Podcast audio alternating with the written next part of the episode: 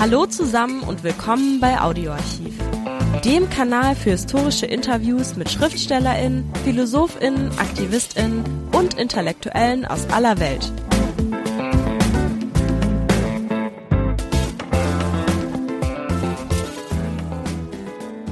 Hallo, wieder einmal ein absolut außergewöhnliches Gespräch mit dem 2015 in Istanbul verstorbenen kurdisch-türkischen Schriftsteller Yasha Kemal. Yasha Kemal zählt zu den großen SchriftstellerInnen der Weltliteratur. Sein 1953 veröffentlichter Roman Mehmet der Falke wurde in über 40 Sprachen übersetzt. Da war der Autor gerade erst einmal 30 Jahre alt.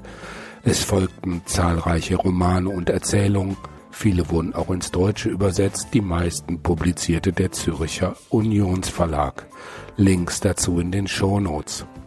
Daneben war Yasha Kemal aktiver Sozialist und setzte sich als Menschenrechtler auch für die Kurden in der Türkei ein.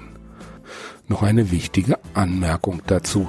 Die Fragen sind auf Deutsch, die Antworten Yasha Kemals auf Türkisch.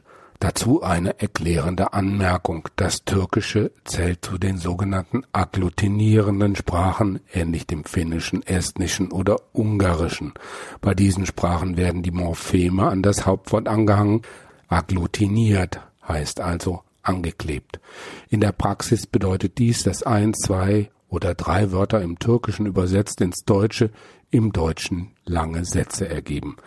Es ist also nicht so verwunderlich, dass das Interview nur etwas über elf Minuten dauert, der Inhalt jedoch einige Seiten Übersetzung ergibt. Diese Übersetzung ins Deutsche und dazu auch ins Englische findet ihr unter www.audio-archiv.com. Das Gespräch mit Jascha Kemal wurde 1998 aufgezeichnet. Viel Spaß. Herr Kemal, in Ihren Gesprächen und Ihren Romanen beziehen Sie sich immer wieder auf die großen Namen der türkischen Literatur. Von dem Mystiker Yunus Emre bis zum großen Romancier Nazım Hikmet wurden die Dichter verfolgt und lebten im Exil. Sehen Sie sich in dieser Tradition? Benim için dünya edebiyatı bir zincirler edebiyatıdır. Bilimde ve sanatta atlamalar olmaz. Yani şunu demek istiyorum. Newton'dan Einstein'a kadar arada yüzlerce zincir var böyle. Zincirin halkaları. Edebiyatta da yenilik Gılgamış'tan bu yana hep zincirlerde zincire son zincire bir halka takmak işte yeniliği orada yapmak yeniliktir. Zincirden koparak değil. Kopmaz. In Ihren Romanen und Erzählungen spielt die industrielle Erschließung der Umwelt eine große Rolle. Ist der Dichter Yasha Kemal angesichts solcher Tatsachen nicht schon längst in der inneren Emigration?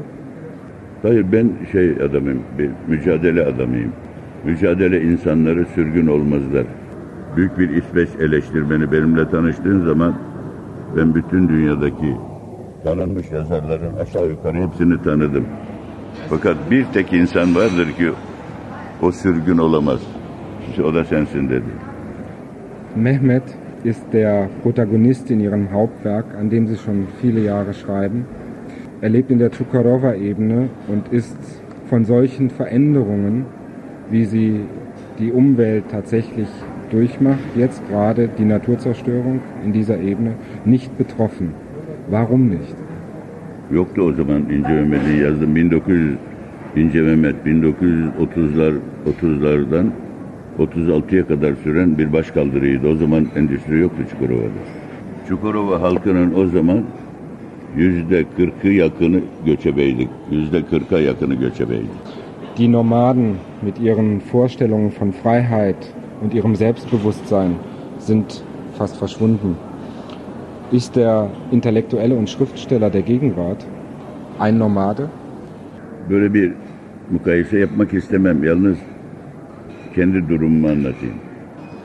Çukurova'da Türkmenler bütün Güney Türkmenleri birleştiler. 1865'te bir başkaldırı yaptılar. Buna Kozanoğlu isyanı diyorlar. Kozanoğlu bir büyük bir Türkmen beyiydi. Şeyleri şimdiki okuduğumuz e, yazılarda anıları var oranın o savaşta çarpışan insanlardan bir tanesinin. Çukurova Türkmen Cumhuriyeti kurmak için harekata geçtik diyor biz. Şimdi bu yenilince bunları hapsettiler Çukurova'ya. Müthiş sıtmadan, sinekten kırıldı bunlar. Ama yerleşti. Ölmedi hepsi. Niçin Osmanlı bunları yerleştirmek istiyordu? Çünkü aşağıdan gelen ki 1838'de Mehmet Ali Paşa'nın oğlu İbrahim Paşa gelip Çukurova'nın üstünden geçmiş. Çünkü yerli kimse yok. Kütahya'ya kadar gitmişti. Yani Osmanlı İmparatorluğu işgale geliyor. Osmanlı valisinin oğlu. 138. İbrahim Paşa, Mısır Aynen. valisi. Türkmenler niçin yerleşmek istiyor, istemiyordu? Çünkü Osmanlı yerleştirdiği zaman asker yapacak, yerleştirdiği zaman vergi alacak. Bu savaşta yenildiler ama göçebelik çoğu yer, bir kısmı yerleşti ama bir kısmı da yerleşmedi dağlara kaçtılar. Ben bu Türk Binboğalar Efsanesi romanımda ben bu bitişi anlattım. 1970'lerde 75'lerde bunlar yerleşmek iste can akıyor yerleşmeye. Çünkü Çukurova'da her yer ekilmiş. Hayvanlarını yayacak hiçbir yer kalmıyor. Müthiş bir trajedi bu. Dağlarda da ormancılar sokmuyordu dağlara. Büyük bir uygarlığın benim için büyük bir uygarlık. Nomad, nomad uygarlığı. Ve bunun trajedisini, adını yazdım ben. Elecisini yazdım bunu. Ve bitişini yazdım doğrusu. Şimdi daha çıkıp inen belki de 500 ev 600 ev kalmadı artık. Ist der Schriftsteller, der moderne Schriftsteller, der aus der Türkei kommt, ein Chronist, der noch bewahrt, was am verschwunden ist, was man aber gerade noch so sehen kann in der Zeit eines äh, Modernisierungs, eines kapitalistischen Modernisierungsprozesses? Hayır tabii ben başka bir şeyim var. Dünya binlerce kültürlü bir çiçek bahçesidir. Evet. Bin tane demiyorum, binlerce kültürlü bir çiçek bahçesi. Şu anda Anadolu'da benim benim için ondan daha fazla kültür vardır. Türk kültürü, Kürt kültürü. Yani 10-15 tane kültür vardır şu anda Anadolu'da. Onun için binlerce kültür diyorum. Bütün tarih boyunca bu kültürler birbirlerini beslemiş, birbirlerini aşılamıştır. Bugüne gelinceye kadar. Ya dinle, bu kültürler insanlığın en büyük zenginliği, en büyük rengidir bu kültürler. Bir kültür yok olursa dünyanın bir rengi, bir zenginliği yok olur. Bugünkü durum, bütün kültürler bugünkü durumun durumdan dolayı tehlikededir. Dünyadaki televizyonların ne olduğunu biliyoruz. Radyoların, sinemaların ne olduğunu silindir gibi geçiyor insan kişiliği üstünden. Dilini yozlaştırıyor bütün insanların kalıplaştırıyor dilini. Bütün kültürlerin. Ondan sonra kişiliğini öldürüyor, sürü haline getiriyor insanları. Dil de yaratılır. İnsan kendisini yarattığı gibi dil de yaratır. İnsanın kişiliğini güçlendirmek için her şeyi yapar insan. Yani ulusal kültürler insanın kişiliğini yapar. Dil insanın kişiliğini yapar. Dil de yaratılır yeniden. Her çağda, her zaman için kültür de yaratılır. Bunların kalıplaşmaya başladığını görüyorum ben. Ha, ne yapacağız bunun karşısında? Ben nasıl düşünüyorsam bir gelişmekte olan bir ülkeden bunu düşünüyorsam Alman'ın da bunu böyle düşünmesi lazım. İngiliz'in de, Amerikalı'nın da kültür diller kalıplaşıyor ve kültürler yok olmaya doğru gidiyor. Kişilikler yok olmaya doğru. insan kişiliği, insan sürü haline geliyor. Sie sagen, das Gefängnis ist die Schule der türkischen Gegenwartsliteratur. Evet, evet. Wo ist der Schlüssel für Yasha Kemal zur Freiheit? 17 sene yatmış Nazım Hikmet'le konuşuyordum ben bir gün. Dedim ki hapishaneye girmekte şansın oldu dedim. Çünkü orada büyük Türkçe, halk Türkçesiyle karşı karşıya kaldın, halk destanlarıyla. Onun için dilin zenginleşti dedim, çok zenginleşti. Halk dilini öğrendin dedim. Halk aşısı aldın dedim. Bana dedi ki 17 yıl benim içimi çürüttü. Ben dışarıda da bu Türkçeyi, halkı çok severdim, halkın arasındaydım zaten. Dışarıda da bunu yapardım fakat hapishane benim içimi çürüttü 17 yaşta. Bu çekilmez dedi 17 sene. Ben de öyle düşünüyorum. Ben de hapishaneye yattım. Hapishanede insan çok şey öğreniyor. Fakat hapishanede insandan çok da şey de alıyor. Hapishane olmasaydı bugün Türkiye'de Nazım Hikmet çapında en aşağı 15 yazarımız, romancımız olabilirdi. Bizim büyük bir hikayecimiz ve büyük bir romancımız var. Sabahattin Ali ve bugün dünyanın en önemli yazarlarından biri olabilirdi. Yani bu bizi görmeyen batıda bile tanınabilirdi.